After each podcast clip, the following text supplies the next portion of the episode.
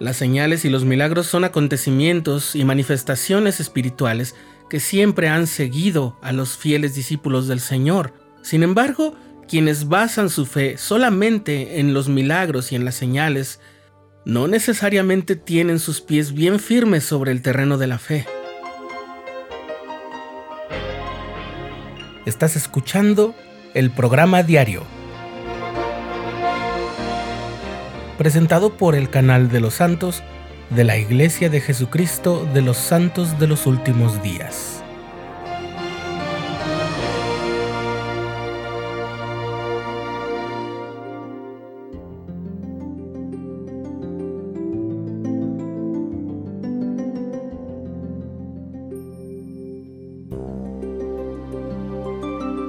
Ezra Booth era un respetado predicador metodista en el noroeste de Ohio que leyó el libro de Mormón. Él escribió, Las impresiones de mi mente eran profundas y potentes, y me sentía apasionado hasta un punto que me resultaba extraño. En la primavera de 1831 viajó a Kirtland con John y Alice Johnson para conocer a José Smith. Durante su visita fue testigo de que el profeta sanó el brazo lisiado de Alice Johnson en la sala de la casa de Newell K. Whitney y al poco tiempo de haber presenciado ese milagro, recibió el bautismo. Después de eso, Ezra Booth fue ordenado sumo sacerdote y llamado a servir en una misión en Missouri. Él esperaba convertir a muchos mostrando grandes señales y realizando milagros, pero tras predicar por un breve tiempo y no ver los resultados que esperaba, Booth se apartó de la iglesia. Simons Ryder conoció la iglesia por medio de Ezra Booth. Ryder viajó a Kirtland, Ohio, para investigar la iglesia y mientras estaba ahí escuchó a un miembro predecir un terremoto en China. Unas semanas más tarde, en abril de 1831, Simons leyó un reportaje en el periódico de un terremoto destructivo en Pekín y consideró que había sido testigo de una profecía milagrosa. Recibió el bautismo al poco tiempo, pero solo unos meses después se manifestó abiertamente en contra de la iglesia. En septiembre y octubre de 1831, apenas unos meses después de su bautismo, Ezra Booth y Simons Ryder habían perdido la fe y comenzaron a publicar material en contra de la iglesia en los periódicos. Su fe se había construido sobre señales y milagros cuando estos no fueron lo notable que ellos esperaban, y entonces su fe se derrumbó. Las señales o los milagros por sí mismos no producen fe perdurable. En Doctrina y Convenios, en la sección 35, leemos, Porque yo soy Dios, y mi brazo no se ha acortado, y mostraré milagros, señales y maravillas a todos los que crean en mi nombre.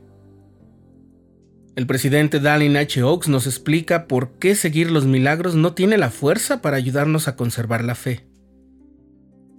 Cuando damos testimonio y cuando dirigimos la palabra en público, es raro que mencionemos nuestras experiencias más milagrosas, y pocas veces nos apoyamos en señales de que el Evangelio es verdadero.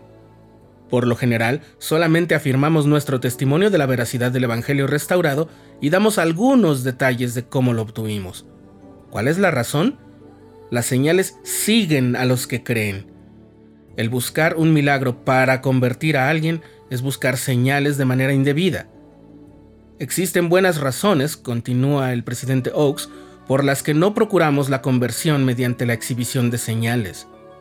El ver señales o milagros no es un fundamento seguro para la conversión.